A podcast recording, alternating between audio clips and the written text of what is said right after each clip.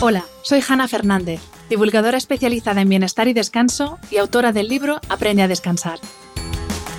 Quiero darte la bienvenida a un nuevo episodio de mi programa de podcast A Guide to Live Well, una guía práctica de bienestar en la que descubrirás de la mano de los mayores expertos cómo cuidar tu salud y tu entorno para vivir más y vivir mejor. El desequilibrio hormonal es el origen de muchos problemas de salud modernos y la salud hormonal no es fácil de decodificar. Tampoco lo es saber cuándo y dónde estás perdiendo el equilibrio. Los disruptores endocrinos están literalmente en todas partes.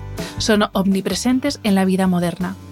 El ticket del súper, esa maravilla de gel de baño que tanto te gusta por su perfume y por la espuma que hace, los muebles que acabas de comprar, el agua embotellada que te acabas de beber, todo eso puede contener disruptores endocrinos.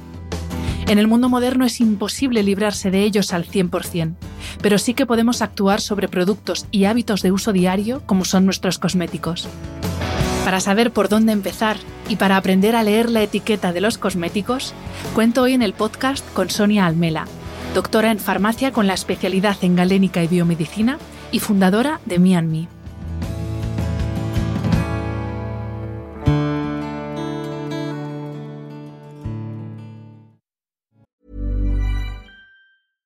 Selling a little or a lot? Shopify helps you do your thing however you cha-ching. Shopify is the global commerce platform that helps you sell at every stage of your business. From the launch your online shop stage to the first real life store stage, all the way to the did we just hit a million orders stage. Shopify is there to help you grow. Shopify helps you turn browsers into buyers with the internet's best converting checkout. 36% better on average compared to other leading commerce platforms because businesses that grow grow with Shopify. Get a $1 per month trial period at shopify.com/work. shopify.com/work.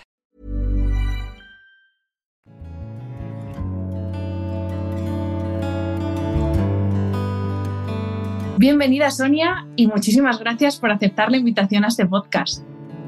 Muchas gracias a ti, Hanna. Para mí es un placer y es un placer formar parte de, toda la, gente a la que invitas y, con toda esa, sapiencia ¿no? que, nos, que nos encanta oír siempre en, las ondas, porque a mí me encanta oírte. Tus podcasts las oigo en momentos insospechados, me encanta.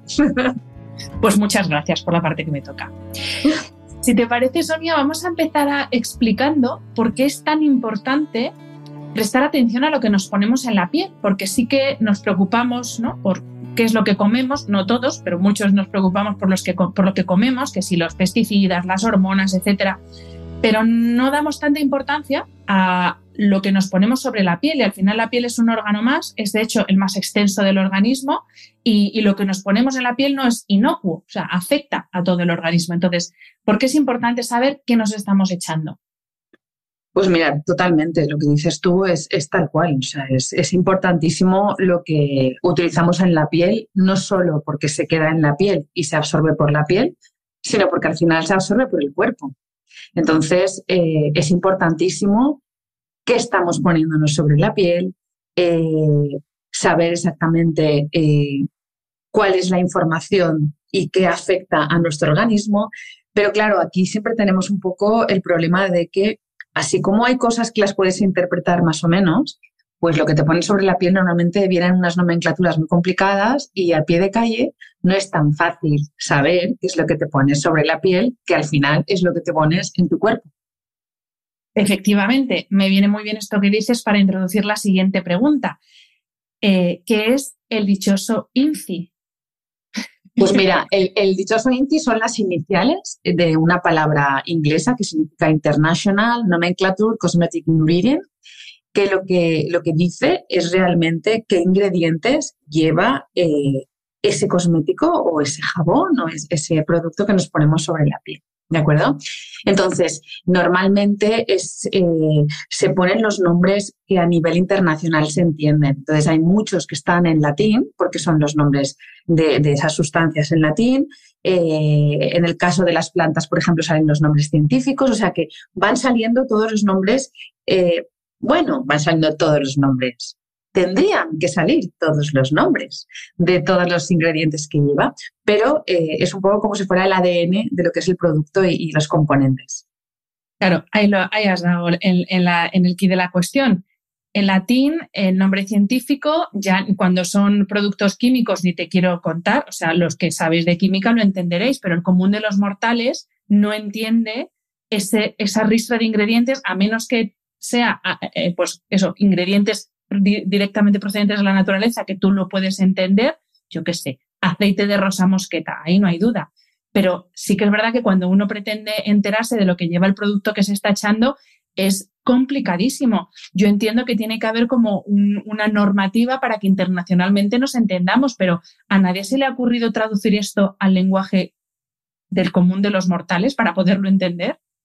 Claro, ¿Sabes qué pasa, Hanna? Que es muy complicado porque eh, al final son nomenclaturas que tienen que entender eh, organismos que eh, te tienen que proporcionar la regulación para poder salir a un mercado. Entonces, primero tienen que ser internacionales. Luego es cierto que la mayoría, pues es como los medicamentos, ¿no? Son nombres de moléculas, de cosas que hay veces que es difícil entenderlas. Y, luego que eh, hay mucha tela marinera en estas cosas, porque es lo que dices tú, a lo mejor pone aceite de rosa mosqueta, pero es que eh, a lo mejor de la rosa mosqueta no lleva el aceite, sino lleva un componente especial. Por ejemplo, en la centella asiática puede ser que lleve el ácido eh, mariasecósido, que es realmente un componente que es el que mejor funciona. Entonces, la gente a veces te dice, no, no lleva centella porque lleva, ¿sabes? Y al final es muy complicado de, interpretar. Yo creo, sobre todo, que eh, lo que tenemos es que eh, estar seguros que la marca que elegimos para ponernos sobre nuestra piel nos garantiza ese tipo de seguridad. O sea, al final eh, tenemos que confiar, ¿no? Porque es imposible. Y lo más importante es que confiemos con una base científica. Entonces, el INCI eh, tiene que ir pues acorde a también una filosofía de marca. Porque también te digo una cosa, el INCI no refleja muchas cosas, como por ejemplo, pues no refleja las texturas, no refleja, eh, yo qué sé, a veces el, depende de qué colores, ¿no? ¿no? Por eso hay cosas que no las refleja. La efectividad, efectividad tampoco. Entonces, sí, el índice, el índice es algo que es muy importante, pero em, es un baremo complicado de, interpretar. Sí que es verdad. Y claro, decías también antes que en el INCI no tienen por qué aparecer todos los ingredientes, que esto también hay que saberlo. Entonces, eh, qué ingredientes son obligatorios y luego eh, esto sí que imagino que coincide con, las etiquetas de, los productos alimentarios se ponen en primer lugar eh, aquellos ingredientes que están en mayor presencia que los otros. Corrígeme si Correcto. Pero Correcto. todo, importante saber eso, que lo mismo lleva algunos componentes que no es obligatorio que lleven. Entonces, ¿qué criterio determina qué ingredientes tienen que estar incluidos en el INCI y cuáles no? Pues mira, como tú bien dices, los ingredientes es como tú dices, o sea que van de mayor a menor. La obligación sería ponerlos todos pero hay algunos ingredientes que se consideran traza y no se ponen. Es decir, muchos de los ingredientes que ponemos en, cosmética eh, son de eh, materias primas que a su vez tienen sus formulaciones especiales de materias primas. Y a, y a, lo mejor en esa formulación de la materia prima ya hay alguna traza o algún ingrediente que está a muy bajas concentraciones, pero que ya sería muy controvertido. Y yo como fabricante, si se considera una traza, no tengo, no lo pongo. O sea que lo ideal sería que sí, pero sé que no se acaba de poner. Entonces, esto es lo que puede ocurrir, pues que eh, es una mala praxis, pero es cierto que pueden ocultarse. Y, por ejemplo, eh, la cuestión sería que si lleva nanopartículas se entienda perfectamente, si lleva colorantes, las siglas perfectamente, para que sea lo más transparente posible. Totalmente. Y eh, yo, por lo que tengo entendido, es obligatorio poner aquellos que llevan más de un 1% de concentración. Sí.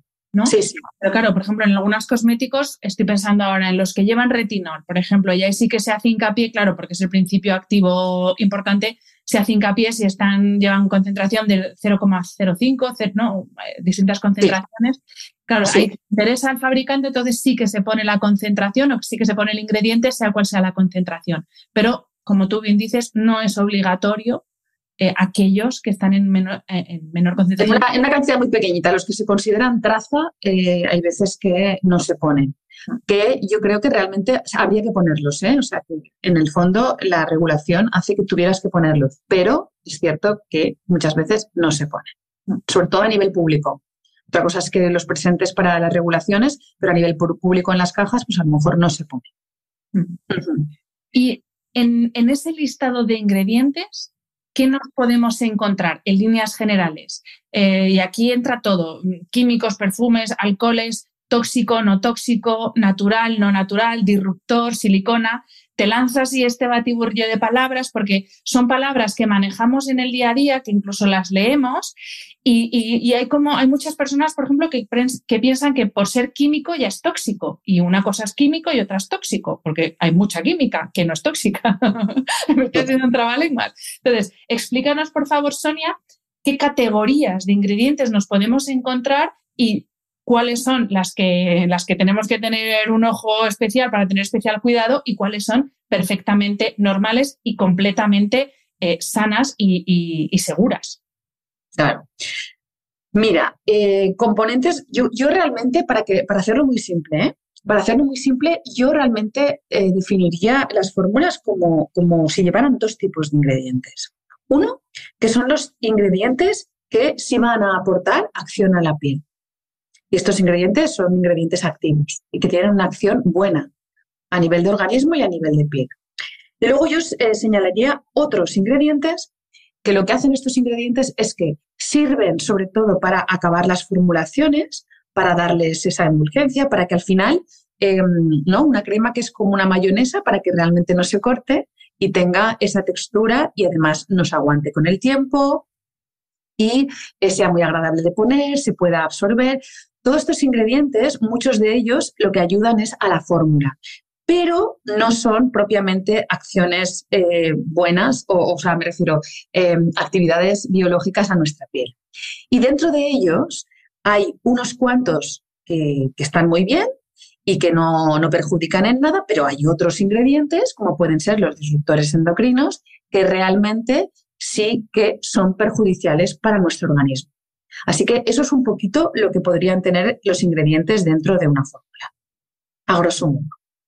Vale, y si entramos más en detalle, por ejemplo, eh, conservantes, colorantes, perfumes, sí. este tipo de, a veces incluso aparece el no contiene perfume o contiene perfume, pero claro, tú por perfume entiendes un olor, pero eso es un componente que no sabemos qué nivel de toxicidad puede tener. Entonces, ¿cómo podemos saber por lo menos estos tres que te, he comentado, que yo creo que son los más habituales, ¿cómo podemos saber más sobre ellos? Porque claro, un conservante, pues en sí mismo no tiene por qué ser malo, pero puede que sí. Claro, entonces, mira, ahí empezamos con un poco, los conservantes al final son eh, unos componentes dentro de las fórmulas que lo que hacen es que conservemos el producto. Sobre todo los productos que son naturales, que, no tenemos una caducidad mm, muy extensa, ¿no? Tenemos que tener un muy buen eh, muy buen eh, compendio, como quien dice, de ingredientes que lo que hagan es conservar esa fórmula para que no se contamine. Entonces, estos conservantes, eh, pues eh, muchos de ellos han sido considerados y son considerados disruptores endocrinos, pero como salió a la prensa, pues la mayoría de marcas ahora ya no los ponen y los sustituyen por otros que muchas veces son igual de perjudiciales que los que se han quitado a nivel de marketing. ¿De acuerdo? Pero es muy importante que haya un sistema conservante, por supuesto. Luego tenemos colorantes. Y los colorantes, para, para un poco determinar cuáles son, siempre vienen precedidos de la letra C, que es como un colorante con los números. Y luego perfumes. Ahí está el kit de la cuestión también, porque eh, los perfumes, para que estén estables en las fórmulas, tienen que tener fijadores. Y yo hasta el momento no he encontrado ningún fijador de perfume que no sea disruptor endocrino. Por tanto, es complicado. Si ya vas buscando un determinado tipo de cosmética, pues hay cosas que directamente ya eh, tienes que obviar. O es un aroma completamente natural que se volatiliza al cabo de un rato, O si es un aroma que es muy uniforme en todos los productos y que dura mucho tiempo, ahí ya hay un fijador que puede ser que sea un ingrediente susceptible de ser nocivo. Igual que nos has dicho que los colorantes los podemos identificar por la letra C, ¿los conservantes tienen alguna letra específica? No, Los conservantes no tienen por qué tener una letra específica, no. Muchos de, los, que, de los que no son nada recomendables eh, son parabenos, ¿sabes? Que acaban en esta, en, este, en esta palabra como butilparaben, metilparaben, ¿sabes? Y ahí ya te da una señal de que pertenece a ese grupo de parabenos, pero eh, como consumidoras volvemos a estar un poco a expensas de lo que nos quieren vender y lo que nos quieren contar. Porque si sustituyes esto por otra cosa que hace lo mismo, no, no, no detectas eh, esa parte de la palabra, pero igualmente tienes un producto que no sería ideal consumirlo. Vamos, que lo de comprarse una crema, eh, Sonia, es un acto de fe, pero vamos, literal. Pues mira, Ana, esto es lo que yo siempre digo que no debería ser. Yo pienso que no debería ser un acto de fe y está siendo un acto de fe. Primero, porque no debería ser un acto de fe el que creamos que los productos funcionan. No debería ser un acto de fe, debería estar muy bien avalado por la ciencia y debería estar muy avalada por la ciencia la seguridad de ese producto. Así que yo espero realmente que vayamos cambiando y más que un acto de fe, eh, sea un acto de conciencia, ¿no? Me parece. Y si hay una categoría dentro del mundo cosmético que mm, da lugar a todas las dudas del mundo, es la categoría de cosmética natural, bioecológica, sin tóxicos, sostenible, que de nuevo son términos que se utilizan como si fueran sinónimos y en absoluto lo son. Suenan todos muy bien y ya parece que por tener la, pegatinita ahí parece que ya es totalmente seguro, pero también hay que tenemos que tener cuidado con estas, con estas nomenclaturas. Entonces, ¿qué diferencia hay entre estos, estos productos que te he dicho, los que dicen que son natural, bio, ecológico, sostenible, sin tóxicos? Pues mira, yo eh, en mi humilde opinión, la verdad es que creo que son términos que, los basamos más en la comunicación de lo que queremos expresar como marca eh, y como marketing que algo que sea realmente uniforme y claro en, su, regulación. Mira, por ejemplo, para ponerte un ejemplo, ¿no? Me hace gracia todos estos términos porque, eh, bueno, los venenos más potentes que puede haber sobre la Tierra eh, son venenos que tienen el origen natural, que son ecológicos, que son bio, que son sostenibles, ¿no? Imagínate, y es un veneno que nos puede matar completamente. Así que hay que ponerlo todo un poco em, a remojo y ver exactamente, leer un poquito más a partir de eso. Sostenible, ¿por qué es sostenible? ¿No? Hace, me parece que fue ayer, salió también una noticia que hablaba incluso de la alimentación, ¿no? De carne, de, productos de estos que son como sustitutos de la carne y que son como sostenibles, bio, todo, pero ¿qué pasa? Que han rascado un poco y de repente todas las cajas tienen muchísimos problemas de lo que es sostenible, eh, ecológico y todo. Entonces, al final es una cosa global, ¿no? Tendremos que tener, las marcas tendríamos que ser un 360 grados y que no solamente lo que ponemos dentro de las fórmulas sea ecológico o no sea ecológico. Yo creo que eh, gracias a, que se va avanzando mucho y que la gente que somos consumidores vamos haciendo más presión y que tenemos más preguntas, pues cada vez esto se va regulando mucho mejor. Mira, eh, mucha gente me pregunta, ¿pero tiene certificado ecológico? O sea, ¿es Ecocer o es Cosmo o es... Y es curioso porque eh, claro, Ecocert es un sello que está comprado por L'Oreal. ¿Vale? ¿Sabes? Un sello comprado por L'Oreal. Yo en el momento en el que empecé a formular y me enteré más de todo lo de los sellos, porque esto es un mundo, eh, Ecocert era eh, un sello que te daban, pero para tú coger materias primas que sean Ecocert, pues tienen que tener también ellos, las materias primas, certificado Ecocert y muchas veces no les conceden certificado de EcoCert, no porque no sean perfectamente ecológicos y con un 10 de fabricación a todos los niveles, sino porque no pagan las tasas de ser EcoCert. Entonces, el tema es eh, controvertido. ¿Qué pasa con Cosmo, por ejemplo? Pues Cosmo compró EcoCert hace un tiempo. Al final son la misma empresa. EcoCert, Cosmo, ¿sabes? Y al final vamos vendidos como consumidores vamos vendidos. Por tanto, creo que lo más importante es lo que se está haciendo ya últimamente porque eh, hubo una ISO, que fue la 16128, que lo que hizo es que eh, los cosméticos tienen que calcular su índice de naturalidad.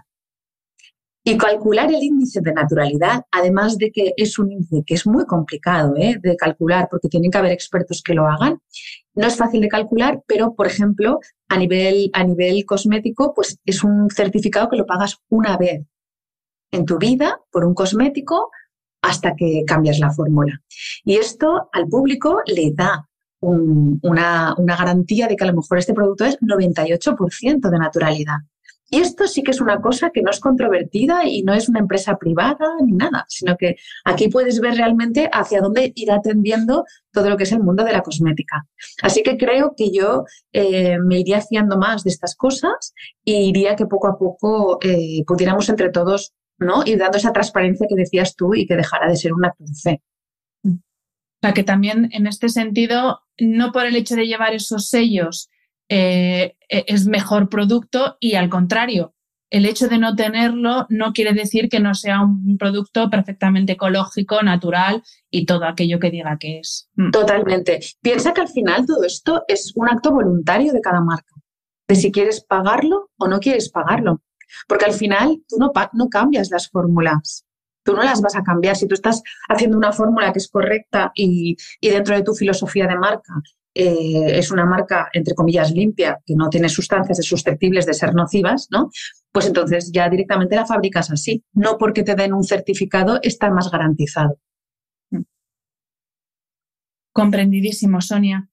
Pues si te parece, vamos a entrar ya sí que sí en el meollo del podcast, que son los disruptores endocrinos.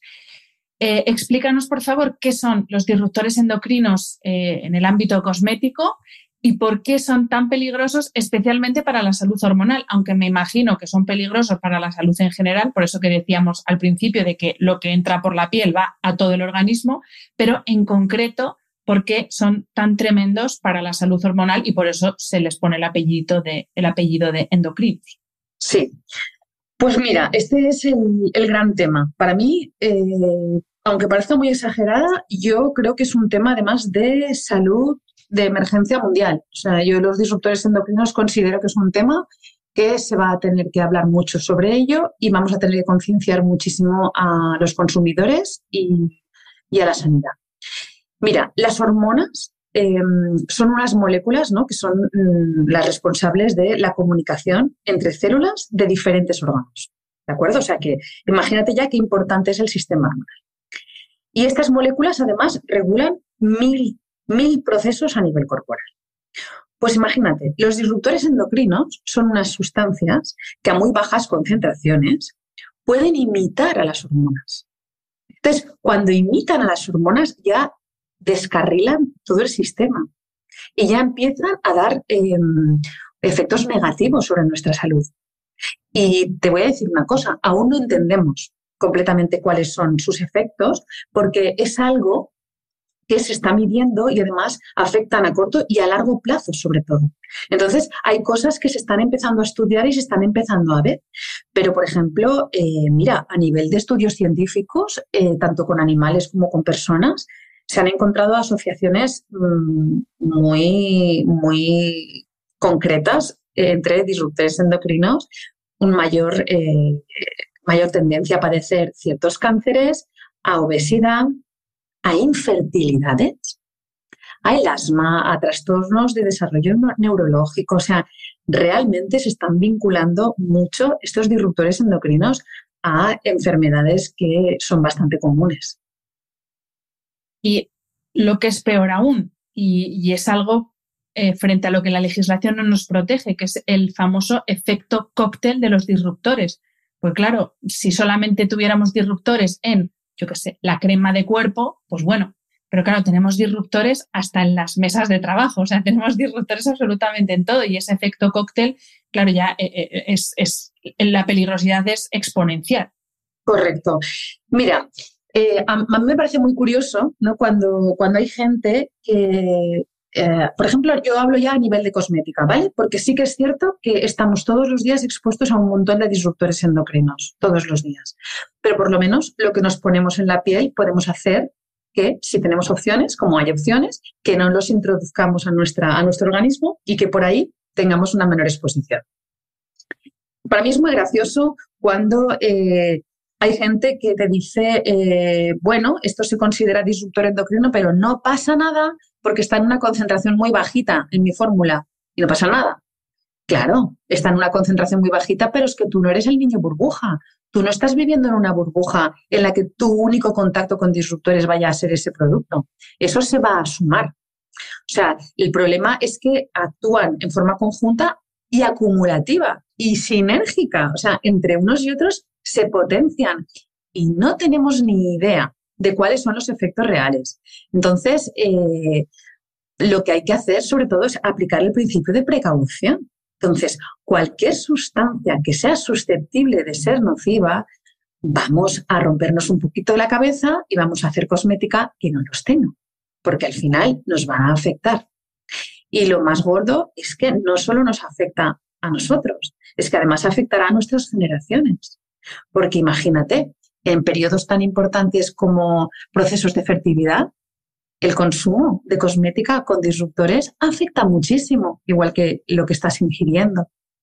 En periodos como embarazos y lactancias afecta una barbaridad, porque encima la irrigación sanguínea aumenta muchísimo, todo se absorbe con muchísima más facilidad. El bebé no tiene una, una cámara acorazada y atraviesan la placenta y ya se acumulan en ese bebé.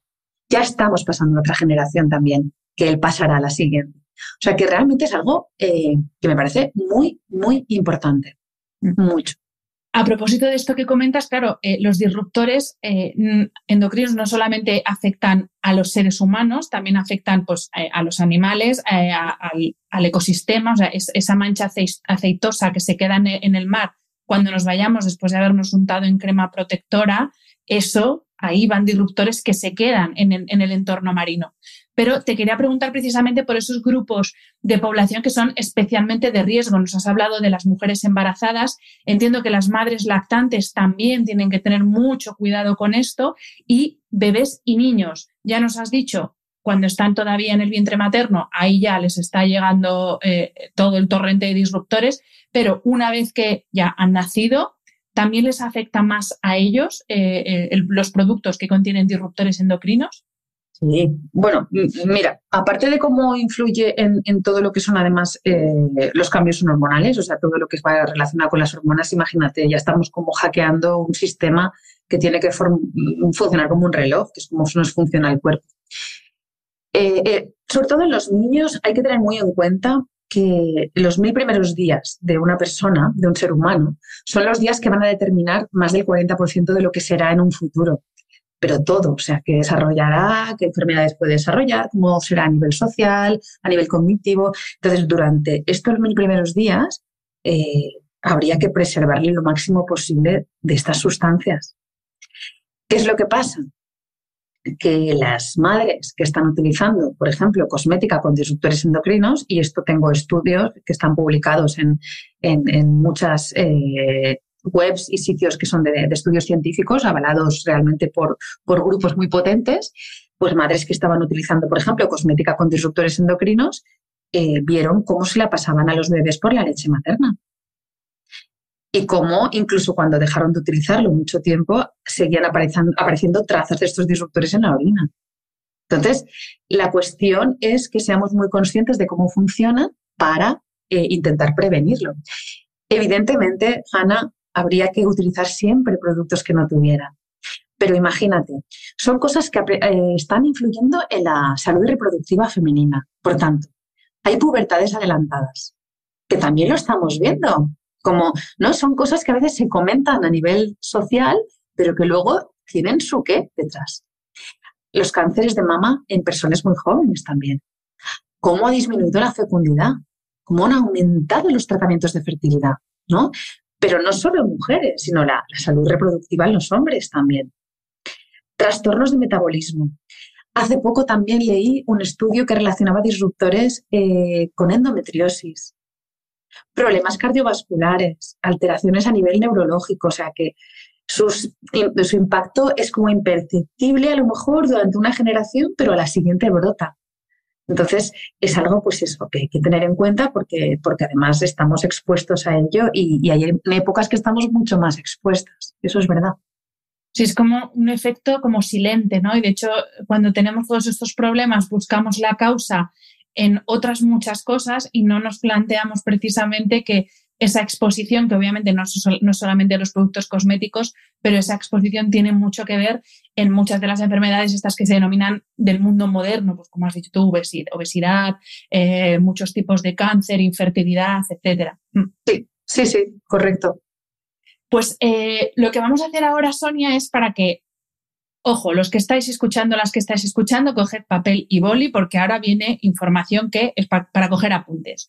Yo te voy a ir, eh, he investigado bastante sobre el tema, es verdad que no, no es mi ámbito de mayor conocimiento, los disruptores, pero sí que he ido investigando y he ido encontrando como unos términos comunes en lo que yo he ido investigando de cuáles son los disruptores a evitar en la cosmética. Si te parece, yo te voy a decir, son cinco, me parece, los que tengo apuntados como los, más, los, más comunes. Yo te voy a soltar el palabra y tú nos explicas qué efecto tienen, ¿vale? Y, y eh, tras qué palabras se esconden. Porque, claro, esto no te pone así una señal de warning luminosa y te dice, por ejemplo, ojo, contiene parabenos. Esto no te lo dice el producto. Entonces, ¿qué efecto tienen los parabenos y ¿Cómo nos los podemos encontrar? ¿Qué pinta pueden tener en ese listado de ingredientes? Pues mira, los parabenos, eh, exactamente lo que pueden hacer los parabenos es muy difícil porque todas las, todo, un poco todo lo que te he estado contando antes lo hacen en general los, los, disruptores. Así que es difícil saberlo, pero por ejemplo los parabenos es una de las sustancias que se midieron en estos estudios en los cuales se medían las trazas en la leche materna y en, la orina. ¿De acuerdo? Así que los parabenos, que normalmente vienen camuflados como metilparaben, eh, butilparaben, o sea, todo esto que acaba en paraben son parabenos. Siempre que veamos esta palabra, yo, mm, desde luego, particularmente la evitaría a toda costa. ¿Vale? Y ya eh, tenemos algo ya ganado con este tipo de, de cosas. ¿Qué más? ¿Qué más tienes para, para preguntar? Yo antes eh, de continuar con el siguiente, esto no sé si tú me lo puedes confirmar, pero en esa documentación buscando sobre los parabenos encontré que, eh, como nos explicabas antes, que lo que hacen los disruptores es imitar el, Sí, sí. Pasar por hormonas, por así decir, que en concreto los parabenos pueden actuar de la misma forma que los estrógenos, que es una de las hormonas femeninas por, femeninas por excelencia, que tienen que ver con todo el tema de ciclos menstruales, salud reproductiva y que claro, si eh, tenemos el parabeno que encima actúa directamente sobre este tipo de hormona o haciéndose pasar por este tipo de hormona, pues ahí tenemos lo que nos estabas explicando antes de, cómo nos afecta concretamente a las mujeres con nuestros cambios hormonales. Claro, lo que pasa es que eh, más que los parabenos tienen estos efectos, es que en el fondo todos los disruptores tienen estos efectos. Porque lo has explicado súper bien. En realidad los, los disruptores endocrinos hackean. Hackean y se meten en sitios donde no corresponden. Entonces tú imagínate si están hackeando el sistema hormonal, todo lo que tú estás diciendo y mucho más es lo que afecta. Entonces, yo creo que aún no hemos llegado a la maduración de investigación de saber exactamente cada uno qué determinada cosa hace, porque también es lo que hablábamos antes. El problema es que normalmente el parabeno pues estará mezclado con otra cosa y con otra cosa, estarán de manera sinérgica. Cada cuerpo es un mundo, afectará de una manera u otra. Entonces, para mí es muy difícil determinar cada uno qué va a hacer, pero es verdad, todo esto es lo que hacen los parabenos. Es, es que son estas cosas. Siguiente grupo, vamos a llamarlo así. Derivados del petróleo y aquí en concreto eh, aceites minerales, que también con esto hay, con los aceites minerales vegetales, aquí hay una literatura que uno ya no sabe qué creerse. Entonces, derivados del petróleo, ¿qué nos puedes decir, Sonia? Ever catch yourself eating the same flavorless dinner three days in a row? Dreaming of something better? Well, HelloFresh is your guilt-free dream come true, baby. It's me, Kiki Palmer. Let's wake up those taste buds with hot, juicy pecan crusted chicken or garlic butter shrimp scampi. Mm. Hello Fresh. Stop dreaming of all the delicious possibilities and dig in at HelloFresh.com. Let's get this dinner party started.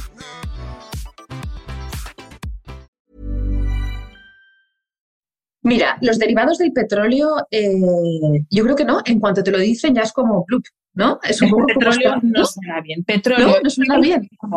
No suena bien. No suena bien. Mira, muchas veces eh, se utilizan derivados de estos compuestos para dar algún tipo de texturas, ¿sabes? Y a veces se dan un tipo de textura como eh, bueno, yo, yo, he visto que la mayoría de veces los atribuyen a cuando tienes esta cara que cierras los poros, que parece una seda, ¿no? Este tipo de, textura así normalmente suele tener derivados del petróleo, que no son absolutamente nada recomendables para nuestra salud y nuestra piel. Por eso te digo que hay muchas veces que todas las texturas maravillosas eh, vienen de sustancias que quizás no, no serían muy adecuadas. Así que estos derivados del petróleo pueden venir por aquí y pueden reconocerse en algunas texturas. ¿Y qué nombre pueden tener en ese listado de ingredientes? Pues parafina, petrolarum, eh, ceresin, o sea, este tipo de nombres. Mm. Si ves petrolarum lo tienes clarísimo, pero hay otros que están más camuflados. Que es, claro, pero tú lees parafina y, y, yo, por ejemplo, parafina no, no lo asocio con algo negativo. Claro. Sí, sí, bueno, y aparte, a veces ya los que sea. Mira, aparte de que pues, de la toxicidad que implican, también tenemos que tener muy en cuenta en cosmética que hay ingredientes que en el fondo no son eh, tratantes, o sea, que no son ingredientes activos que nos provoquen o que no nos hagan que tengamos ningún beneficio. ¿no? Una parafina se queda en la superficie. Yo no sé hasta qué punto esto lo quieres tener. O, por ejemplo, imagínate, hay productos que llevan mentol. ¿No? Pues sobre todo para las piernas. Al final es como, bueno, pero el mentol es una sensación, pero al final tampoco es un ingrediente activo. Prefiero un ingrediente activo que me dé ese frescor porque me estimula la circulación que un mentol que se me queda en la superficie y realmente no hace nada. Por eso te digo que sigue siendo un poquito un acto de fe. Y eh, este tipo de, de los derivados del petróleo, eh, ¿es esto lo que, esto es curiosidad pura y dura, hay determinadas cremas corporales mm, de marcas de grandes superficies, no voy a entrar más en detalle, que tú cuando te lo echas en, la piel sí que se queda como, como esa superficie sedosa, casi como un velo de plástico, como así como incluso brillante, pero que realmente eso lo que está haciendo es como bloquear Em, el, sistema de hidratación de la piel y lo que provoca justamente es lo contrario, es la deshidratación, porque está haciendo como, como si fuera un efecto invernadero, para que nos entendamos. ¿Son este tipo de compuestos los que hacen eso? Sí, son este tipo de compuestos. Hay muchísimos. Eh, algunos a lo mejor son eh, no, no, tan perjudiciales como otros, pero cuando notas así un gran cambio de textura y todo, normalmente yo por mi experiencia personal, a lo mejor hay gente que ha encontrado ingredientes maravillosos que no lo son. Para mí, este tipo de texturas viene siempre asociado con, productos así.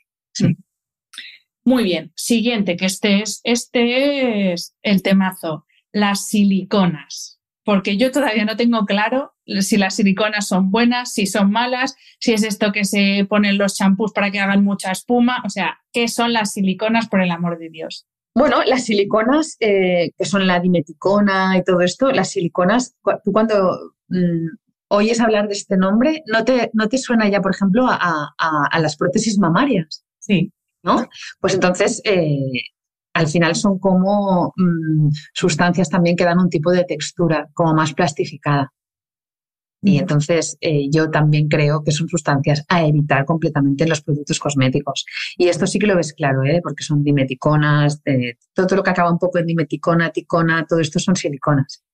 Y eso que decía yo antes de, la espuma del champú, que no porque haga mucha espuma el champú es bueno, y, al contrario, que el hecho de que haga mucha espuma no tiene nada que ver con la eficacia que tenga ese producto para limpiar. ¿Son las siliconas eso que hace la espuma? No, esos son, normalmente son eh, emulsionantes. Ah. Normalmente son emulsionantes para, para los champús.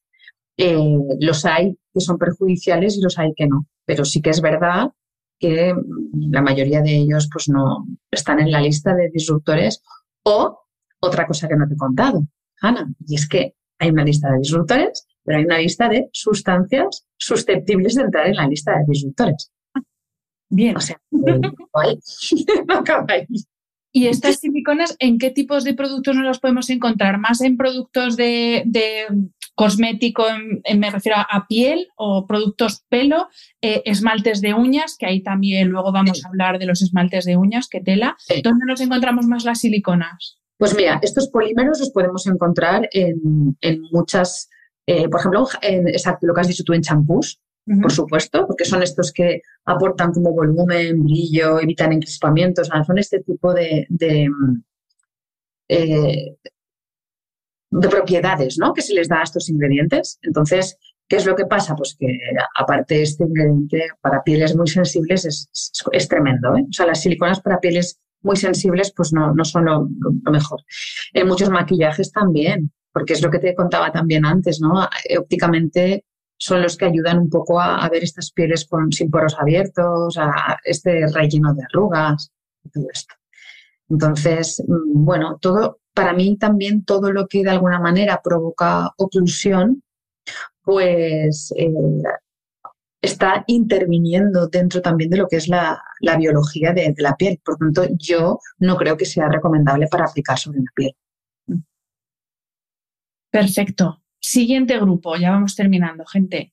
Los sulfatos, que esto también es que se dicen tantas cosas sobre todos estos, estos compuestos que es que ya no, de verdad que yo en esto estoy tan perdida, Sonia.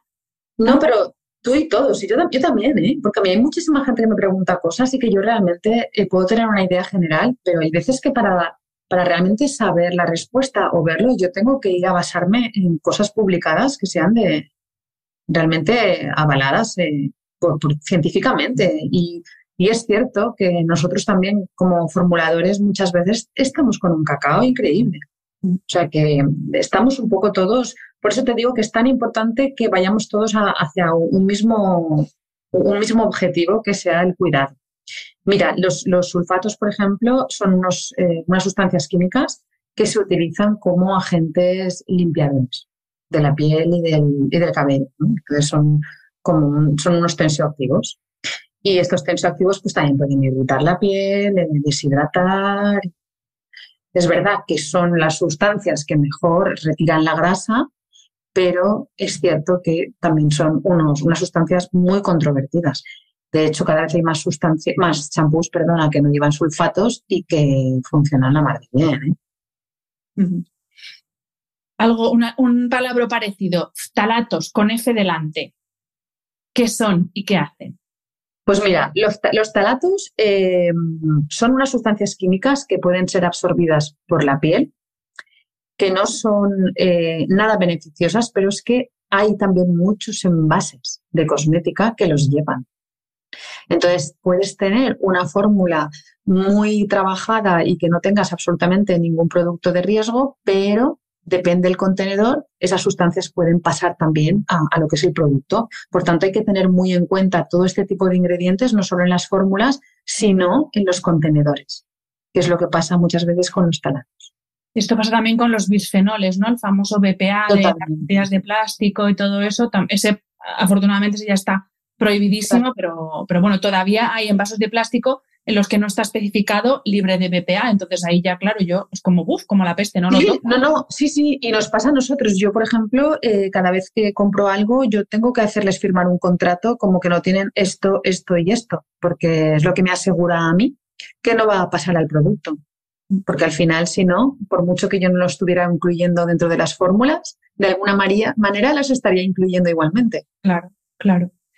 Vale, conservantes hemos hablado antes, eh, colorantes, colorantes. Esto es interesante yendo al, al, mundo maquillaje, porque claro, aquí también podemos hablar largo y, largo y tendido, esos colores que no son colores naturales. Eh, hago el símbolo entre comillas porque colores en el sentido de que, pues por ejemplo, todos los colores flúor que podemos encontrar en barras de labios, que además la barra de labios no solo está en contacto con la piel, sino también con la saliva, o sea que hay como el peligro al cuadrado sombras de ojos, que también en contacto con las mucosas eh, oculares eh, y también colores que sí o sí no, no, pueden venir de la naturaleza. Entonces, todos esos colorantes que podemos buscar, que puede, puede ser indicativo de disruptor.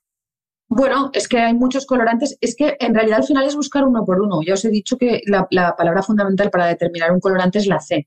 Mm. Pero sí, es que por eso hay que tener muy en cuenta qué marca utilizas y que ellos sean conscientes con este tema, porque entonces ya sabes qué formulan sin ello. Hoy, creo que ha sido justo hoy, he visto una noticia en la cual no sé en qué fecha se deja de vender purpurina, creo que era. Es verdad. ¿Sabes por qué? Pues porque eh, esta purpurina lleva un componente alto de plásticos. Y al final, pues nosotros no estamos diseñados para eliminar los plásticos de ninguna manera. Y cuando son muy pequeñitos, al final, ¿no?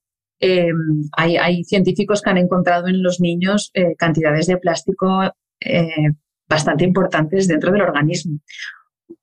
Pues sí, son cosas que se van poniendo, que se van añadiendo a las fórmulas y mm, cómo la legislación eh, no está contemplando todas estas cosas o las contempla al cabo de mucho tiempo cuando ya han salido muchas noticias, pues así es, así es. De los colorantes igual, por eso también, eh, bueno, hay que tener cuidado con los colorantes y sobre todo además también a veces en qué concentraciones se utilizan, ¿eh? porque Claro, también hay una parte en la industria. Tú imagínate que de repente te sale una crema que por los ingredientes tiene un color así marrón, feo, pues es que aparte ese producto no se va a vender ni, ni vas a querer utilizarlo tú porque no te va a gustar ya a nivel sensorial. Entonces sí que es cierto que hay algunos colorantes que se pueden utilizar perfectamente y a veces en concentraciones muy bajitas y entonces también le das eh, ¿no? esa, esa viabilidad a nivel también comercial sin que esto perjudique en nada y que forme parte de la lista de estas sustancias que no son que no son ideales. Vamos a seguir con, este listado, pero ahora vamos a cambiar. Y en vez de hablar de em, componentes, vamos a hablar de productos. Obviamente no vamos a dar un repaso aquí a todas las categorías cosméticas que existen, pero sí que te voy a hablar de los cuatro o cinco categorías de producto que a mí especialmente me preocupan. Eh, la primera de ellas es los desodorantes, porque también sobre el mundo desodorante hay muchísimo que se dice que no sé si es cierto o no es cierto en concreto te quiero preguntar por las, texturas de los desodorantes, porque tenemos desodorante en spray, en rolón, en crema, y luego por el aluminio en los desodorantes, que imagino que no, es, exclusivo de esta categoría de producto, pero sí que eh, yo siempre lo, he leído, lo he escuchado, que busca desodorantes que no tengan aluminio. Entonces, ¿qué nos dices de pues, eso? Bueno, eh, es, un poco más de lo mismo. Muchísimos, por ejemplo, eh, muchísimos em, desodorantes llevan parabenos, por ejemplo. Y los parabenos, eh, realmente creo que se empezó a mover el tema de, todo esto cuando hubo una doctora que relacionó cánceres de mama con estos parabenos y que venían por aplicaciones de, desodorante. Entonces, sí, hay, hay, ingredientes que suelen llevar que no, son, que no son beneficiosos. El aluminio es uno de ellos, por supuesto. Pero sobre todo fueron también los parabenos y el sistema conservante que pueden llevar. Entonces, aquí es un mundo también, Hanna, los desodorantes. Esto es ver luego también cada fórmula y cada producto y ver exactamente qué es perjudicial o no. Pero entramos en la misma lista. O sea, la misma lista de ingredientes que te he dicho antes son los mismos que podemos encontrar en los desodorantes. Y con los dentífricos, y aquí en concreto con el flúor, ¿qué pasa con el flúor? Que resulta que es tóxico. Bueno, porque cuando, cuando el flúor eh, a, concentraciones muy bajitas, pues no pasa nada, pero a concentraciones más altas, claro que influye. ¿Y qué es lo que pasa? ¿Qué es lo de siempre? Eh, ¿Cómo se mide esto? ¿Cómo, ¿Cómo medimos lo que estamos ingiriendo al día, a la semana, al mes? ¿Cómo lo hacemos? ¿Cuántas veces te lavas los dientes? ¿De cantidad de, qué porcentaje de flúor lleva? ¿Con qué más lo estás mezclando? ¿Sabes? Entonces, es verdad, es que son agentes que estamos un poco vendidos a ello. Por eso creo también que todo lo que te explicaba antes de, medir las naturalidades, pues va, va, a ayudarnos mucho a que veamos cómo va esto. Pero sí, lo del flúor es lo mismo, totalmente. También lo consideramos disruptor endocrino, por tanto, se puede el, el flúor, el flúor no, no, yo lo consideraría más un agente eh, que es perjudicial a ciertas cantidades, ¿vale? Pero para decirte si exactamente es disruptor endocrino o no, esto sí que te lo tendría que consultar, pero yo creo que el flúor eh, no es considerado disruptor endocrino pero también es perjudicial. O sea, es que es, claro. Lo mismo está la lista de los potenciales, no lo sabemos. esa lista también la tengo, o sea, que eso te lo voy a decir seguro. Otra categoría de producto que la, adelantaba antes, la de los, productos para manicura, esmaltes de uñas. De hecho, aquí en España no se habla tanto, yo creo, pero en Estados Unidos, por ejemplo, están los, eh, los mm, ahí me sale en inglés, el five free, o sea, cinco free, libre 5, libre 7, como de que no tiene cinco componentes exactos, los que no tienen 7, ya los tope de gama son los free 9, los que no tienen 9 componentes que son disruptores. De nuevo, ¿qué podemos hacer? Porque también con el tema esmaltes y también con determinado sector del mundo manicura que no es precisamente saludable en ningún sentido, ni por higiene ni por productos, y lo dejo ahí que todas nos entendemos. ¿Qué hacemos con, con los esmaltes? Pues, a ver, mira, muchas de, muchos de los productos que se utilizan para, para las uñas eh, creo que se diferencian muy poco de las pinturas para, para embarcación. Ah. de pared, no, no, las de los barcos, muy bien. ¿Sabes? O sea, imagínate el tema. Por eso muchas veces duran tanto tiempo y estás realmente pintando con, con sustancias súper exigentes con, con, lo que podemos aguantar a nivel de pieles. ¿no? Eh, los toluenos, los formaldehídos, los resinas, las siliconas cíclicas, todo esto son ingredientes que llevan los, los componentes de, de, los esmaltes de uñas que no son nada beneficiosos. Por eso también muchas veces eh, pues durante el embarazo se aconseja a veces pues no utilizar nada de esto para que, para que no te perjudique tampoco. Pero sí, es otro mundo, es otro mundo. Pero vamos, pensar que, que, nos dure una uña un mes entero, ¿no? No es, no es gratuito. O sea, hay sustancias que no creo que estén pensadas o que se hayan descubierto especialmente para que tengan contacto con nuestra piel. Porque a través de la uña también penetran el organismo, ¿no? Es que claro, como es esto que son células que no célula muerta, célula... Sí, pero claro, pero tú tienes las cutículas, tú tienes... Sí, claro que sí. Imagínate, además, cómo parece que no, pero como muchas veces hay gente que al hacerse las manicuras y retirárselas, como luego la textura incluso de la uña ha cambiado. A mí, yo no puedo hacer una manicura permanente, se me caen las uñas, literalmente. Sí, es que, pero imagínate, o sea, es que son, son sustancias muy agresivas, que, que todo es un poco lo que siempre voy diciendo, hasta qué punto eh, no podemos tener otra alternativa y, ir evitando este tipo de cosas. Y claro, esto es el producto, pero ¿sabes si la lámpara que se utiliza para la manicura permanente, esa luz, qué luz es esa? ¿Sabes algo de esto? Lo mismo ya nos salimos de, de tu... No, aquí sí que te puedo decir que no tengo ni idea. Aquí mm. esto sí que no tengo ni idea, pero es un buen tema. Las lámparas me, me dan cosita. Y, pero claro, si se pueden utilizar es porque son legales, pero tengo que, buscar. lo que pasa es que lo que es legal, no sé. Sí, sí. El, tabaco es legal. Sí, sí, sí. El tabaco es y, más, y más estudios que hay que demuestran que no, pues es lo que nos pasa un poquito. Esto lo tengo que investigar más porque las lámparas estas, yo tengo ahí la mosca detrás de la oreja, lo voy a investigar. Esto es un buen tema, ya me lo tienes que contar, ¿eh? Sí, sí, voy a investigarlo, prometido. Y última categoría que esta es el melón. Ya lo aviso, eh, filtros para la protección solar y la eterna batalla, filtros químicos, filtros físicos. Mira, yo solo te voy a decir una cosa. Después de mucho leer, mucho mirar y mucho todo, eh, nosotros en mi familia utilizamos solo filtros físicos. Solo. No utilizamos ningún filtro químico. ¿Qué son los filtros físicos? Perdón. Pues mira, los filtros físicos son eh, los, los filtros que se utilizan eh, para los productos solares y que se quedan en superficie. ¿De acuerdo? No son químicos. Hay muchos inconvenientes, ¿no? Que te quedas más blanca, que estás en la superficie. Bueno, pero hay otro tipo de, sustancias que entonces, primero, no me dañan a mí porque son considerados disruptores, ni dañan el medio ambiente porque eh, hay también muchísimos estudios de cómo influyen todos estos productos cuando la gente se va a bañar al mar o cualquier sitio, cómo esto influye pero eh, eh, muchísimo. Hay zonas en las cuales está prohibido ponerse protectores solares para meterse dentro. Entonces, eh, evidentemente hay muchos estudios que lo demuestran. Por tanto, no hay ningún filtro físico ni químico que sea totalmente inocuo, son protecciones solares, que al final un poco siempre tenemos que sopesar qué, qué me hará menos daño, el ponerme este filtro o el que tenga una quemadura solar. Entonces, al final, un poco, ¿no? En esto sí que es como voy a lo menos malo. Y para mí lo menos malo son los, los filtros físicos.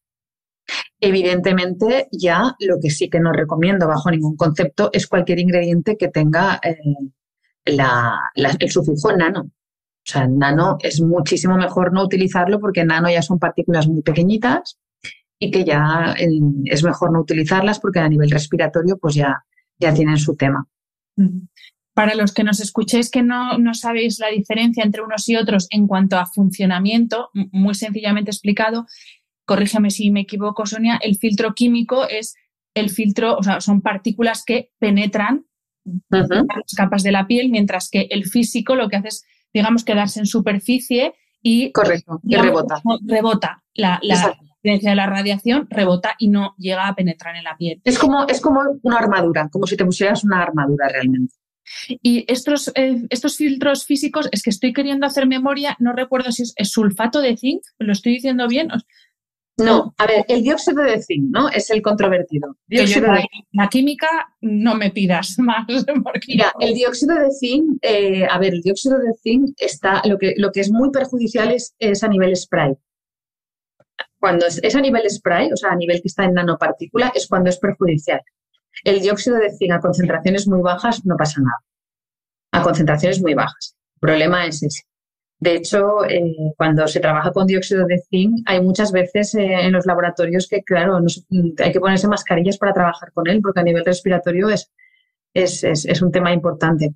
Por tanto, sí. Pero el dióxido de zinc hay que tener, pues eh, no se puede generalizar. Es realmente, depende del tamaño, en qué producto va y cómo va añadido. Porque los filtros físicos son los que también se llaman minerales, ¿no? Que son estos, por eso el zinc, ta, son minerales. ¿Cuáles son? claro, por eso te quedas blanca. Por eso te quedas blanca, ¿no? Que a veces pareces un fantasma, porque realmente no penetra, se te queda como, si fuera una, armadura, sí, sí. ¿Y cuáles son los otros? Aparte de estos que, esto que decíamos de zinc, eh, hay, es que estoy haciendo memoria, pero de memoria, no quiero decir. Bueno, los, los, químicos, los químicos que no deberíamos utilizar son los benzoatos.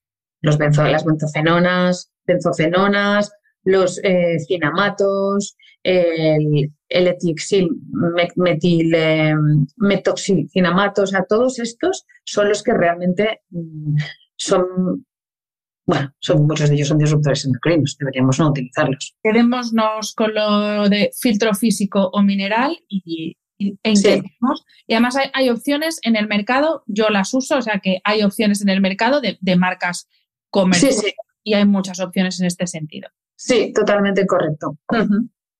Vale, vamos a entrar en, la última parte de la entrevista, Sonia. Y eh, claro, muy bien, hemos hablado de componentes, todos los talatos, tatalatos, todos estos sufijos tan, tan complicados para los que no tenemos ni idea de química, pero eh, ¿cuándo sospechar de un cosmético? Más allá de, sí, leer la etiqueta, como con lo que nos comemos, como cuando vamos al súper, ¿Cuándo tenemos que sospechar de que posiblemente ese producto lleve disruptores? Cuando huele mucho, cuando hace mucha espuma, cuando decíamos antes que nos queda como una capa que parece que nos hemos untado en vaselina, ¿cuándo tenemos que sospechar? ¿O todas estas cosas no son indicativas de nada malo? Es que es, muy difícil, sospechar es muy difícil porque para empezar, eh, cuando un fijador del perfume a veces es imperceptible y ya es un disruptor endocrino. Entonces, sospechar es muy difícil, ¿no? Yo creo que lo importante es que, eh, que, hay que eh, divulgarlo y que eh, hay que tener muy en cuenta si la marca dice expresamente que no tiene disruptores endocrinos. Esa será la, mejor barrera y la mejor manera de, saberlo, ¿no? Porque mm, para mí también es muy curioso cuando hablas con mucha gente y sobre todo gente que también está en la industria y, te dice, no, es que la cosmética no es tóxica, no existe cosmética que sea tóxica. Hombre, si alterar el sistema inmunitario y el sistema endocrino no es tóxico, pues entonces ya no sé exactamente qué se considera tóxico, ¿sabes? Por tanto, em, yo creo que lo importante es lo que estás haciendo tú con esta divulgación para que realmente se sepa en qué productos pueden estar, porque al final pueden estar en todos y también hay opciones en todos de tener alternativas que no los lleven. tenemos que ser muy conscientes de que existe este efecto cold cocktail, que estamos muy expuestos a ello. La gente que somos profesionales de la salud o que se, divulgamos a nivel de bienestar, es muy importante de que eh, podamos explicar todo esto y que ya va siendo hora de que realmente nos encarguemos de cuidar de la salud. ¿no? Eh, en mi caso, yo quiero cuidar de las mujeres, es, es, mi, es un poco como mi brújula, pero porque yo he elegido esa, pero al final cuidamos de la salud, ¿no? Yo, yo vengo de una familia, mi padre era médico, eh, bueno, es médico, pero ya está jubilado, y yo para mí, eh, todo el juramento hipocrático que ellos hacían y, y, toda esta vinculación con ayudar a la salud, creo que es algo que aunque no lo juremos el resto de profesionales de la salud, creo que es algo que tendría que estar en nuestro ADN. O sea, no, no, no deberíamos mover ni un dedo cuando no estamos favoreciendo la salud, cuando hacemos algo que puede ser perjudicial. Entonces, eh, es importante. Por eso eh, tenemos una, obligación ¿no? y, y, tenemos que estar ahí para, para, que, para ayudar a toda la gente que, que realmente vaya a consumir no puedo estar más de acuerdo, pero es verdad que eh, en este campo, como en todos, ya ahí entra en conflicto eh, pues, unos valores y una ética frente a, a los aspectos económicos que hay en cualquier industria. Y a propósito de esto, que te, quería preguntar, porque también hay algo que se dice mucho de las cremas, de si es cara es buena. Mm, mm. Pero no siempre es así. Pero esas cremas de uno con algo, dos con algo, pues tampoco es que vayan a ser, no te diré que sean malas, pero que sean súper efectivas, yo por lo menos creo que no. ¿Qué hacemos con lo del precio? Porque es verdad que en el mundo cosmético el precio es un determinante de compra y, de posicionamiento casi tremendo. Tremendo. Mira, es una pregunta súper buena y es una pregunta que, es, como muy orgánica, ¿no? Vamos cambiando un poco a medida que vamos viendo, pero lo que sí que te tengo que decir que es seguro es que es imposible que un producto sea muy barato. Es imposible. Muy barato es imposible porque eh, los ingredientes que utilizamos en cosmética, que realmente tienen estudios clínicos detrás y que los ponemos en las eh, concentraciones adecuadas para que hagan algo, cuando tú pones ese ingrediente, ese ingrediente es caro.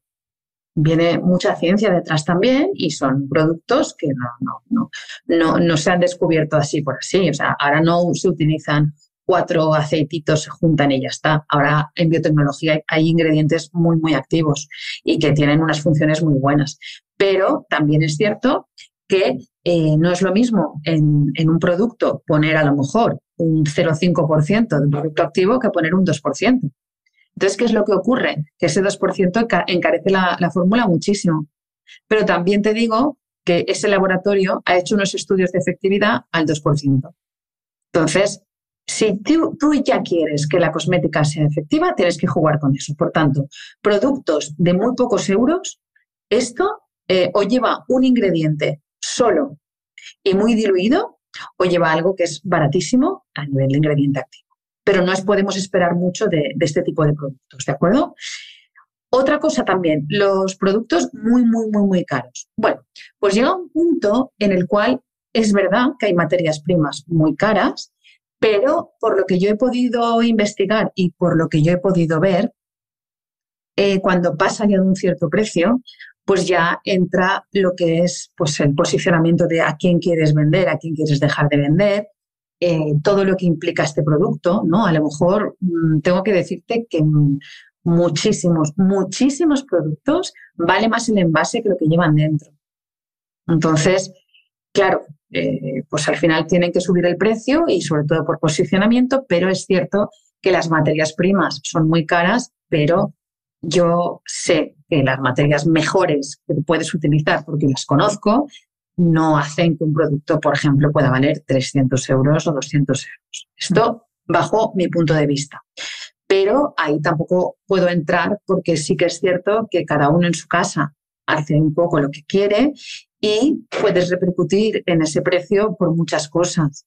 Entonces, eh, también hay mucha gente que compra este tipo de productos no por lo que creen que puede hacerles en la piel, ¿no? sino por el placer de haber comprado ese producto y el haber accedido a, ese sueño al utilizar ese producto. Espero haber respondido a, tu pregunta. Absolutamente. y ya para terminar, Sonia, em, aparte de consultar a expertas eh, y expertos como tú, que por ejemplo, eh, todos los que estéis escuchando podéis ir a la web de sonianianmi.com eh, a consultar porque tiene un listado de todas estas cosas que tenemos que mirar con lupa y evitar, pero existen aplicaciones, webs donde a las que podamos recurrir para, pues lo mismo, yo que sé, meto todos los ingredientes que pone que tiene mi crema para que me diga si son disruptores o no disruptores. ¿Tenemos alguna herramienta digital que nos pueda ayudar en este sentido? A ver, esto hay que mirarlo con lupa más que nada porque también te digo que yo no sé quién hay detrás de muchas de estas webs, lo desconozco, ¿sabes? Em, es muy difícil llegar a ello y que tampoco sé la exactitud, la exactitud de, lo que están diciendo. Pero sí que es cierto que muchas de ellas, cuando he analizado productos, eh, han coincidido. O sea que muchas de ellas son herramientas que puedes utilizar, sobre todo para ver si hay mm, elementos controvertidos y así de una manera rápida. Luego, para ser más, más exacto, pues deberíamos recurrir a otro tipo de cosas. Pero a mí me pasó, por ejemplo, hace poco que estaba con una clienta que había comprado un montón de productos que ponían naturales y los tenía que utilizar con aparatología y de una manera rápida utilizamos una, una app de estas y, bueno, por poco se me cae de espaldas porque lo natural era naturalmente no utilices el producto, ¿sabes? Y claro, ese, este tipo de herramientas pues nos fue como muy rápido para eh, para ver un poco, como si dijéramos, el, reflejo del producto y luego poder buscarlo ya más, más en concreto. Pero sí, yo creo que hay una parte que se utiliza y que estamos en una época de, inmediatez, así que un poquito creo que, van por ese camino. Pues Sonia, muchísimas gracias por tu tiempo, gracias por eh, aclarar y explicarnos con sencillez un tema que es tremendamente complejo como el de los disruptores endocrinos más aún en el mundo cosmético, que aquí todavía hay, mucho que avanzar, pero bueno, afortunadamente hay eh, profesionales como tú, con marcas como la tuya, que poco a poco efectivamente trabajáis ya no solo por, por un beneficio estético, que también es eh, fantástico, sino también porque ese producto contribuya a la salud de las personas y no vaya en su contra. Así que eh, muchísimas gracias por tu tiempo. Ha sido un placer charlar contigo. Ha sido un placer, Hanna. Yo realmente eh, todo esto lo hago con muchísima ilusión, con muchísimo cariño y además em, creo que, es un poco mi misión también, ¿no? El aportar em, que exista este consumo racional, consciente, con criterio, ¿no? Para, para la prevención de la salud y, realmente porque piel no tenemos más que una, vida no tenemos más que una y si tenemos opciones y, y somos libres de tomar nuestras decisiones, creo que, está muy bien tener esta información. Pues muchísimas gracias, Sonia, un placer. Gracias a ti, Hanna, un placer.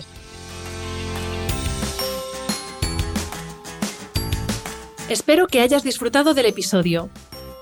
Este programa de podcast es independiente y en abierto gracias al apoyo económico de marcas que apuestan por mi trabajo y confían en mí para ayudarles a comunicar su mensaje. Los expertos que aceptan mi invitación a intervenir en este programa no tienen ningún tipo de vinculación con dichas marcas a menos que se especifique lo contrario. Y todo el contenido de mi podcast, página web y redes sociales que haya sido patrocinado irá acreditado como tal. Gracias por ayudarme a que este proyecto siga siendo viable e independiente visitando la web de mis anunciantes, dejando reseñas, comentarios y valoraciones en las distintas plataformas de reproducción y compartiendo mi contenido en tus redes sociales. Mil gracias por estar al otro lado. Nos escuchamos en el próximo episodio.